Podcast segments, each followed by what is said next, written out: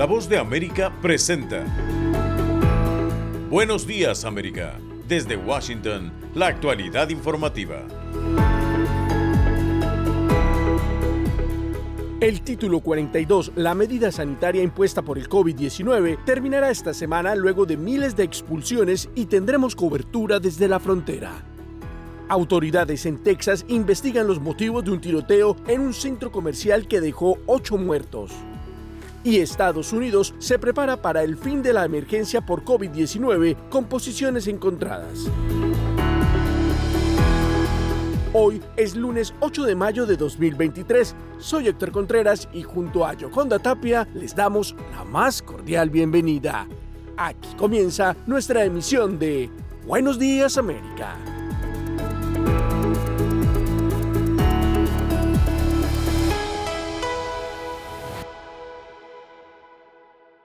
Título 42 propició la expulsión de millones de personas en la frontera sur de Estados Unidos en sus tres años de vigencia y esta semana en la que se le pondrá fin oficialmente hay impactos y un futuro del que se debe hablar. Celia Mendoza es la enviada especial de La Voz de América a El Paso, en Texas, y nos da detalles.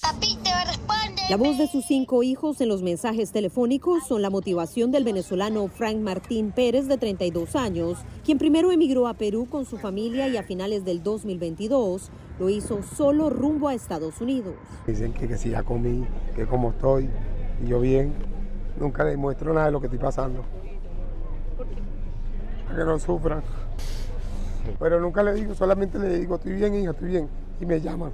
Frank Pérez y otros miles han llegado hasta Ciudad Juárez con la esperanza de pedir asilo en Estados Unidos, un proceso que bajo el título 42, establecido como una medida sanitaria en 2020 con la pandemia de COVID-19, no ha sido posible. Han sido muchísimas personas las que han sido rechazadas en la frontera. ¿Qué ha causado eso? Que muchísimas personas que tienen la oportunidad de presentar un caso de asilo no tuvieron la oportunidad ni siquiera de demostrar la evidencia al momento de llegar a la frontera. Según cifras oficiales de la patrulla fronteriza de Estados Unidos, más de 2 millones de personas han sido expulsadas bajo el título 42. Al derogarse el 11 de mayo, explicó el abogado de migración Aim Vázquez, la atención se vuelca a la implementación del título 8. Lo que causa el título 8 es que ahora, si una persona se presenta y dice tener miedo creíble, el gobierno tiene que analizar eso antes de ejecutar una orden de deportación. Ahora, eso crea más trabajo para la frontera. Al mismo tiempo, también puede crear consecuencias negativas para inmigrantes, porque que en el título 42 el rechazo no creaba un castigo de inmigración, una deportación bajo el título 8 sí lo hace. Es una realidad que considera Frank Pérez. Pensé que era imposible, pero me gusta. Por eso es que no lo quise hacer de manera ilegal, que siempre he querido hacerlo de manera legal para poder cruzar y algún día tener un pasaporte y sentirme como una buena persona para la sociedad. Está la misión que todo fue por ello. Todo lo que he hecho lo he hecho por ello. Celia Mendoza, Voz de América, El Paso, Texas. Por otra parte, los migrantes en ciudades fronterizas de México con Estados Unidos esperan con sentimientos encontrados el final de la vigencia del título 42, mientras que las autoridades reiteran que no se dejen engañar por traficantes de personas. Sara Pablo tiene el reporte la terminación el próximo 11 de mayo del título 42, que permite a autoridades de Estados Unidos la deportación inmediata de migrantes por motivos sanitarios, ha provocado entre la comunidad migrante lo mismo incertidumbre que esperanza por alcanzar al fin el llamado sueño americano. En ciudades fronterizas como Juárez y Tijuana, cientos de migrantes se han instalado en campamentos a la expectativa de lo que pudiera ocurrir. Algunos buscan cruzar la frontera para entregarse a las autoridades estadounidenses y desde ahí poder esperar una respuesta a su solicitud de asilo. El canciller mexicano Marcelo Ebrard pidió a los migrantes no dejarse engañar por traficantes de personas conocidos como polleros, al advertir que las deportaciones continuarán y recomendó utilizar la aplicación de CBP para solicitar un ingreso legal. Porque estamos viendo un flujo los últimos días muy importante sobre la base de un engaño, que es, le dicen a las personas venezolanas, centroamericanas, apúrense para llegar a Estados Unidos cruzando México, porque el 11 de mayo van a quitar el título 42. Les cobran entre 5 y 7 mil dólares persona. No es cierto que van a dejar de repatriar a personas que ingresen de manera indocumentada. Eso no es cierto. Tienen otras disposiciones legales. Y en la frontera sur de México, específicamente en Tapachula, Chiapas, la situación es complicada ante la llegada de miles de migrantes que buscan obtener un permiso temporal para cruzar territorio mexicano y llegar a la frontera con Estados Unidos. Sara Pablo, Voz de América, Ciudad de México. Somos la Voz de América desde Washington, D.C. Más noticias en Buenos Días América. Esta semana Estados Unidos declarará el fin de la pandemia del COVID-19 en el país y el proceso afectará diversos niveles dentro de la administración Biden. Gustavo Cherkis tiene los detalles. El próximo 11 de mayo el gobierno de Estados Unidos declarará oficialmente el fin de la pandemia COVID-19 y la emergencia de salud pública concluirá en el país luego de más de tres años en los que se proporcionaron fondos y recursos que mantuvieran seguros a los estadounidenses. Si bien muchos están de acuerdo en el que es el momento adecuado para ponerle fin a la emergencia nacional, a algunos le preocupa que la medida perjudique en particular a los empobrecidos que tendrán menos posibilidades de pagar las vacunas y corren el riesgo de ser eliminados de programas gubernamentales como Medicaid. En medio de esta situación y advirtiendo que el fin de la pandemia requiere un nuevo enfoque, la directora de Centros para el Control de la Prevención de Enfermedades, los CDC de Estados Unidos, la doctora Rochelle Walensky, anunció su renuncia. En tanto, el director de la Organización Mundial de la Salud, Tedros Ghebreyesus, hizo oficial el final de la pandemia que dejó más de 765 millones de casos confirmados, casi 7 millones de muertos, economías interrumpidas y comunidades devastadas. El comité de emergencia se reunió por decimoquinta vez y me recomendó que declarara el fin de la emergencia de salud pública de interés internacional. He aceptado ese consejo. Por lo tanto, es con gran esperanza que declaré el fin de COVID-19 como una emergencia sanitaria mundial. Más allá del anuncio, el director de la OMS también advirtió que no dudará en volver a declarar la emergencia si la situación cambia. Según datos de la OMS, Europa tuvo la mayor cantidad de casos, el continente americano la mayor cantidad de muertes y Estados Unidos un promedio aproximado de uno de cada seis muertes por COVID-19. Gustavo Cherkis, Voz de América, Washington, D.C.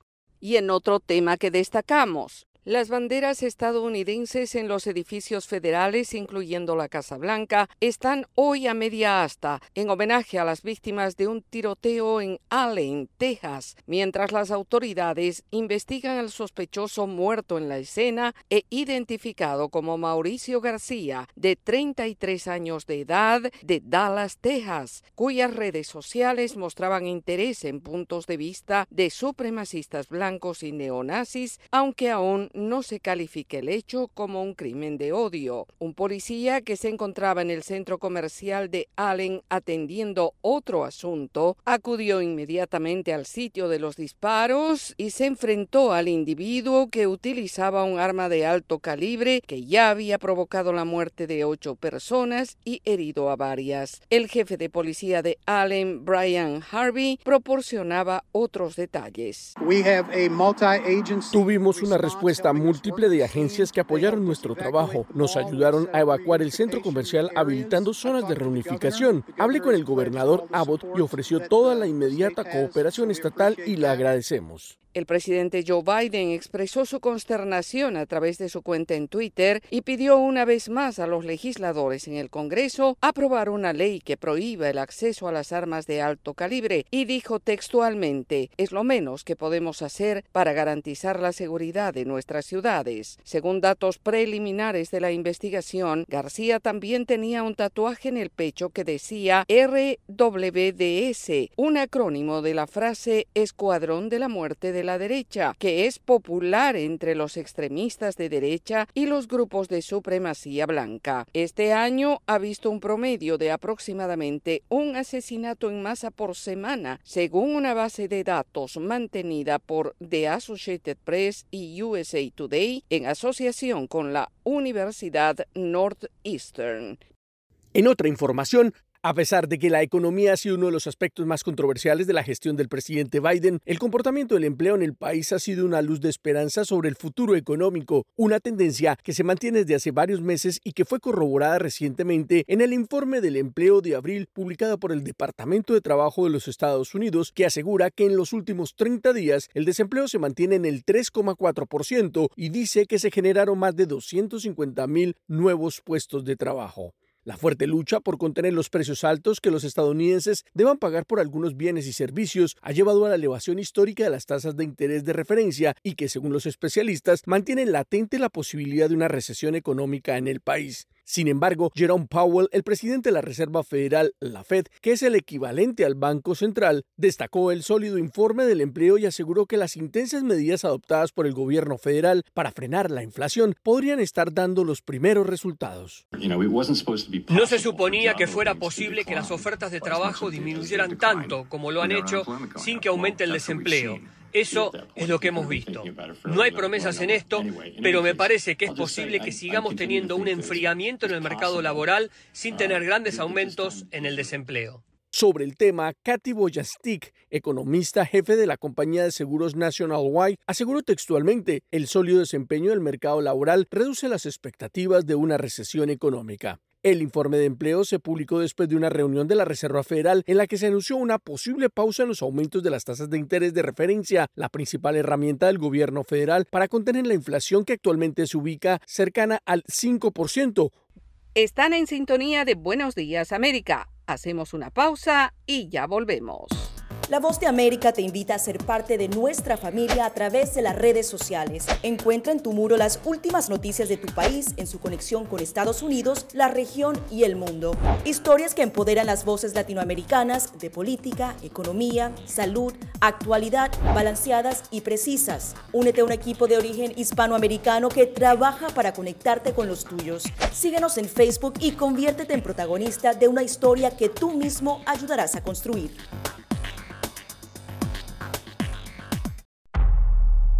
Desde la voz de América, la actualidad de la crisis en Ucrania. La guerra había comenzado. Sin duda todo esto nos afecta mucho, pero confío en la justicia de la causa ucraniana. Mientras la ofensiva militar rusa avanza sobre Ucrania. Una cobertura completa y análisis a diario. Todos sus habitantes quieren escapar cuanto antes. Salvador no escapará a los efectos. El ejército ucraniano dice que la cantidad de ataques de artillería en la... Haciéndose audible la invasión en Ucrania. Guatemala condenó enérgicamente la tensión que crece entre Ucrania y Rusia. Sintonícenos y síganos en las redes sociales como Voz de América.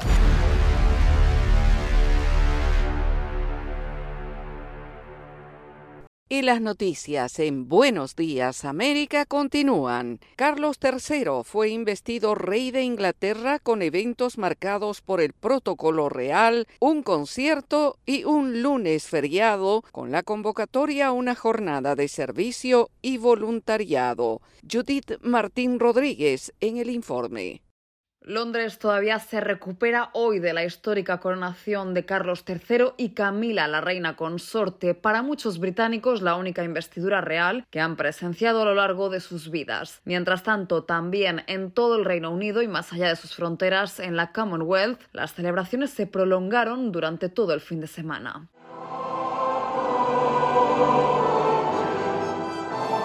Hacía siete décadas que Londres no se vestía de gala para recibir a un nuevo monarca con toda la pompa, suntuosidad y protocolo propios de la realeza británica. Y para acompañar a los nuevos monarcas en una histórica jornada, más de un centenar de jefes de Estado y miembros de la realeza de otras coronas europeas se desplazaron hasta la ciudad británica. Representando a Estados Unidos estuvo la primera dama, Jill Biden, acompañada de una de sus nietas, asistió a la abadía de Westminster y lo hizo ataviada con un elegante conjunto azul. El arzobispo de Canterbury, Justin Welby, fue el encargado de presidir el servicio.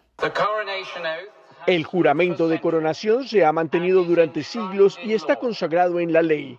¿Estás dispuesto a prestar juramento? Cientos de miles de seguidores se alinearon en la ruta de la procesión que llevó a los nuevos monarcas desde el Palacio de Buckingham hasta la emblemática abadía de Westminster. Sin embargo, también hubo espacio para manifestantes antimonárquicos que con sus protestas ahogaron momentáneamente los vítores.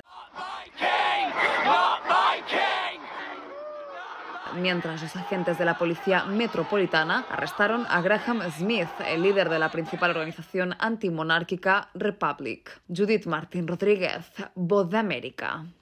Están en sintonía de Buenos Días América. Hacemos una pausa y ya volvemos. Estas son las noticias. A tempranas horas de la mañana, acompañado por sus aliados políticos, el presidente... No coincide con la medida unilateral implementada por el gobierno de Estados Unidos. Que ya por precaución han recomendado no viajar a la zona estos son los corresponsales de la Voz de América.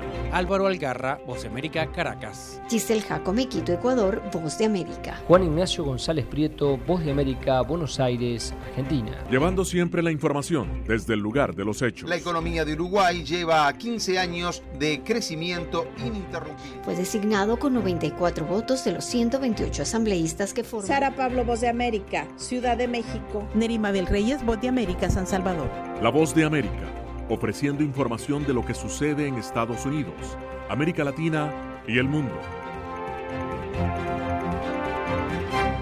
La voz de América presenta La Mochila, un podcast que te acerca a las historias de los migrantes, sus sueños, retos, experiencias y luchas que cargan en sus espaldas.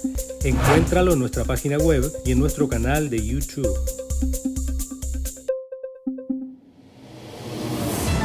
Y ahora, en Buenos Días América, nos vamos a la sala de redacción de La Voz de América. Los chilenos acudieron a las urnas para elegir a los constituyentes que participarán en la redacción de la nueva constitución política del país. Esta es una actualización de nuestra sala de redacción. Tal y como se había previsto, Chile realizó sus segundas elecciones para la reforma constitucional en el país en los últimos dos años y luego del rechazo en 2022 de la primera propuesta de ley fundamental, los ciudadanos votaron para elegir a 50 consejeros que se encargarán de redactar la propuesta de constitución, determinando un ascenso de la derecha y extrema derecha ante el debilitado gobierno del presidente Gabriel Boric. En la votación realizada el domingo compitieron cinco listas, dos de la izquierda oficialista y tres de la derecha opositora. Datos preliminares mostraron un marcado favoritismo con el Partido Republicano de ultraderecha y el de Unidad Chile Seguro de centro derecha, mientras que el oficialista Unidad para Chile podría ocupar un tercer lugar. El diputado Gonzalo Winter, miembro de este último partido, dijo: Bueno, hay que respetar las decisiones que toma el soberano, que es el pueblo de Chile, que queremos que eh, este proceso resulte, sea virtuoso, sea efectivo, necesariamente, necesariamente va a requerir acuerdos de distintas fuerzas. El grupo de 50 constituyentes elegidos se unirá a un órgano compuesto por 24 personas denominado Comité de Expertos y que ya trabaja en la entrega de un anteproyecto de reforma constitucional. A estas entidades se sumará un comité técnico de admisibilidad, también conocido como los árbitros del proceso, y todos ellos formarán parte del Consejo Constitucional. El diputado socialista Daniel Manocucheri también reaccionó a los datos preliminares. Estaba dentro de todos los hacer esta votación. Yo diría que la mayor sorpresa que hoy día tenemos es eh, que dentro de la oposición, dentro de la derecha, eh, se ha radicalizado la derecha. Más de 15 millones de chilenos estuvieron llamados obligatoriamente a las urnas para elegir entre 350 aspirantes para conformar el llamado Consejo Constitucional. Sala de redacción, Voz de América. En tanto, el gobierno de Honduras asegura que trabajará con una misión de expertos de la ONU y garantizará las condiciones para la instalación de una misión de lucha anticorrupción. Óscar Ortiz tiene este reporte. Esta semana podría conocerse la lista de expertos de la misión de la Organización de las Naciones Unidas para la instalación de una misión de lucha contra la corrupción en Honduras, una promesa de campaña de la presidenta Xiomara Castro, y también se espera que se concrete la fecha en la que se iniciará el trabajo. El equipo de expertos brindará toda la asistencia necesaria para evaluar los instrumentos nacionales y la legislación vigente, además de indicar las posibles reformas para el establecimiento de la misión. Se anticipa que contará con todas las garantías constitucionales que le permita trabajar con independencia para investigar y procesar casos de corrupción sin injerencias políticas. El analista político Héctor Pérez señala que estas exigencias no se cumplirán en tiempo y forma. Así como también, licenciado, yo le puedo decir, ni siquiera han modificado la ley del Ministerio Público para darle, eh, el, para darle la, la facultad a la CICI de ser un acusador privado. Por su parte, el canciller de Honduras, Enrique Reina, explicó que el equipo de expertos trabajará de manera expedita con el gobierno. Es a garantizar esa imparcialidad, esa autonomía, esa independencia términos administrativos, cómo funcionará su, eh, su financiamiento, perdón, y naturalmente lo que decía, si hay necesidad de reformas legales, si hay necesidad de, de, avanzar en estas temáticas y lo que buscaremos hacerlo lo más pronto posible porque es una expectativa del pueblo hondureño. A principios de 2020, bajo la presidencia de Juan Orlando Hernández, actualmente procesado en Estados Unidos por vínculos con el narcotráfico, decidió no renovar el acuerdo de lo que entonces era la MASI, una misión anticorrupción independiente que él mismo promovió, una decisión que fue calificada como un retroceso en la lucha contra la corrupción. Oscar Ortiz, Voz de América, Honduras. Más noticias en Buenos Días América. Esta semana se registrarán elevadas temperaturas en toda Venezuela y las autoridades se encuentran en alerta ante el riesgo de incendios forestales. Carolina Alcalde tiene los detalles. Las altas temperaturas habituales en esta época persistirán en todo el país esta semana, de acuerdo a las estimaciones del Instituto Nacional de Meteorología e Hidrología INAMED de Venezuela, que además alerta sobre el incremento del riesgo de propagación de incendios forestales en el 75% del territorio nacional y recomienda a las comunidades ante ese escenario desarrollar planes de emergencia. Wilder Domínguez León, director de meteorología de la Organización Nacional de Salvamento y Seguridad Marítima de los Espacios Acuáticos de Venezuela, ONSA, una asociación civil privada que presta apoyo a las autoridades en materia de seguridad marítima y el equilibrio ecológico, explica a La Voz de América las causas del incremento de las temperaturas. En el mes de mayo tenemos el sol ya perpendicular en el mar Caribe, lo que nos trae como consecuencia un calentamiento fuerte durante las horas diurnas. Adicionalmente tenemos la particularidad de que tenemos una masa de aire seco que entró por el occidente del país hace unos días atrás y por el oriente del país entró una masa de aire seco adicional con un poco de de Sahara lo que inhibe la formación de nubosidad que permite la, la lluvia. Domínguez resalta que este año podría registrarse un periodo más seco y que acumulados pluviométricos deben estar por debajo de los registrados en 2022, cuando hubo intensas lluvias que causaron importantes emergencias en distintas zonas del país. Debido que ya estamos en la transición de, de la niña al niño, en este momento estamos en condiciones neutrales, podemos tener lluvias normales dentro de la temporada que empezaría el 15 de mayo. Según pronósticos del INAMED, se estarán registrando temperaturas de hasta 40 grados centígrados en buena parte del país y exhorta a la población a tomar medidas para hacer frente a los efectos del calor. Carolina Alcalde, Voz de América, Caracas. Están en sintonía de Buenos Días América. Hacemos una pausa y ya volvemos. Desde la Voz de América, la actualidad de la crisis en Ucrania. La guerra había comenzado.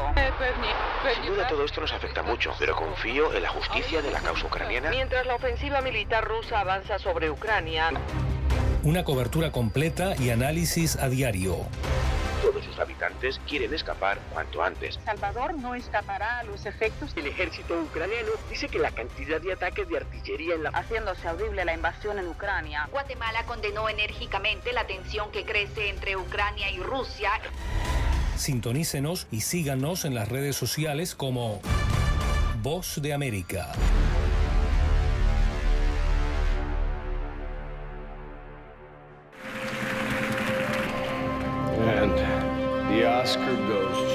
Acompáñenos de lunes a viernes con las noticias del mundo del entretenimiento.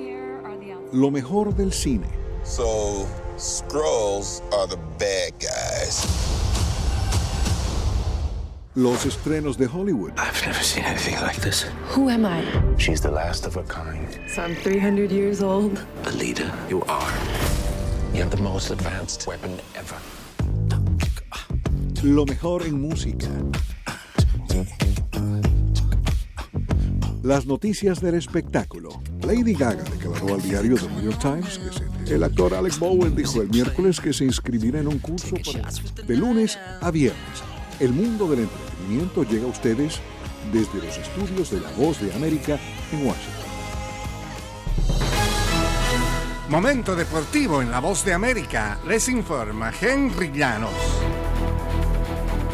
El baloncesto de la NBA, James Harden fue una pieza fundamental durante el fin de semana para los 76ers. Después de lucir flojamente en los dos previos partidos, la mejor versión de Harden salvó a Filadelfia en el cuarto duelo de la semifinal de la conferencia este. Harden invocó una flotadora para empatar el partido cuando quedaban 16 segundos en el último periodo. Luego encestó el triple para tomar la ventaja con 18 segundos por jugar. En la prórroga terminó con 42 puntos para ayudar a los los 76ers a resistir una reacción de los Celtics de Boston en la victoria por 116-115 el domingo que igualó la serie de playoffs en 2 por 2. Nada más quería ganar, dijo Harden, hoy era de vida o muerte para nosotros. Los 76ers igualaron 2-2 la serie. El quinto juego será el día martes en Boston. En las otras acciones, Devin Booker anotó 36 puntos y repartió 12 asistencias. Kevin Durant también logró 36 unidades y los Suns de Phoenix vencieron 129-124 a los Nuggets de Denver para igualar la serie de playoffs de la Conferencia Oeste con dos triunfos por bando. El base suplente Landry Shamet encestó triples cruciales en el cuarto periodo para mantener la ventaja de los Suns. Denver perdió a pesar de un gran partido del segundo lugar por el jugador más valioso, Nikola Jokic, quien terminó con 53 puntos al acertar 20 de 30 tiros de campo. Jokic usó su juego físico para lograr varias canastas importantes, incluso arrebatando el balón al dueño de los Suns, Matt Ishbia, en algunos puntos cuando el balón salía de la cancha. Henry Llanos, Voz de América, Washington.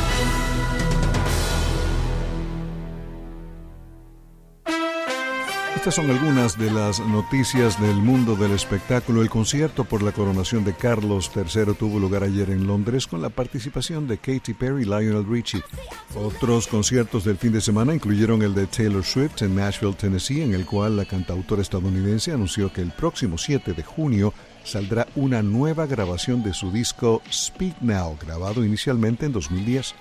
Hace un par de años, Taylor Swift comenzó a publicar nuevas versiones de sus primeros álbumes y durante su gira de las eras está interpretando sencillos como You Belong With Me, Shake It Off, Bad Blood y All Too Well. El 4 de mayo fue el día anual de Star Wars May the 4th.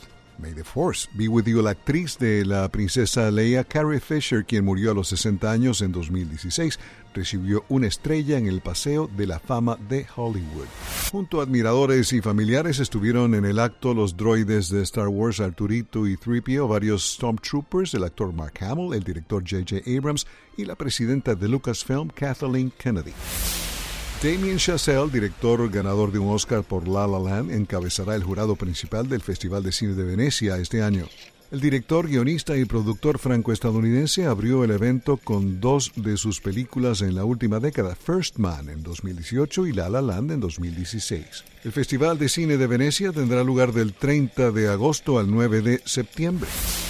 Newton Minow, quien como jefe de la Comisión Federal de Comunicaciones de Estados Unidos a principios de la década de 1960, proclamó que buena parte de la programación de las televisoras comerciales de entonces era un vasto desperdicio Murió el sábado a los 97 años. En 1961, Minow fue nombrado jefe de la FCC por el presidente John F. Kennedy. Para ese entonces solo había tres networks en Estados Unidos, la televisión paga y pública apenas estaban en etapa de planificación, incluyendo PBS. En 2016, Mino recibió la Medalla Presidencial de la Libertad. El cantautor británico Alan Parsons dijo esta semana que cuando su compañero de proyecto Eric Wolfson escribió la música y la letra de iRobot hace décadas, en ese entonces expresó su preocupación por los potenciales efectos negativos de la tecnología de entonces y que pronosticó lo que hoy conocemos como inteligencia artificial. Como homenaje a Eric Wolfson y a la música que con tanta inteligencia natural hicieron juntos como parte de Alan Parsons Project, el músico está publicando este mes una edición de lujo de Turn of a Friendly Card. Alejandro Escalona, Voz de América, Washington.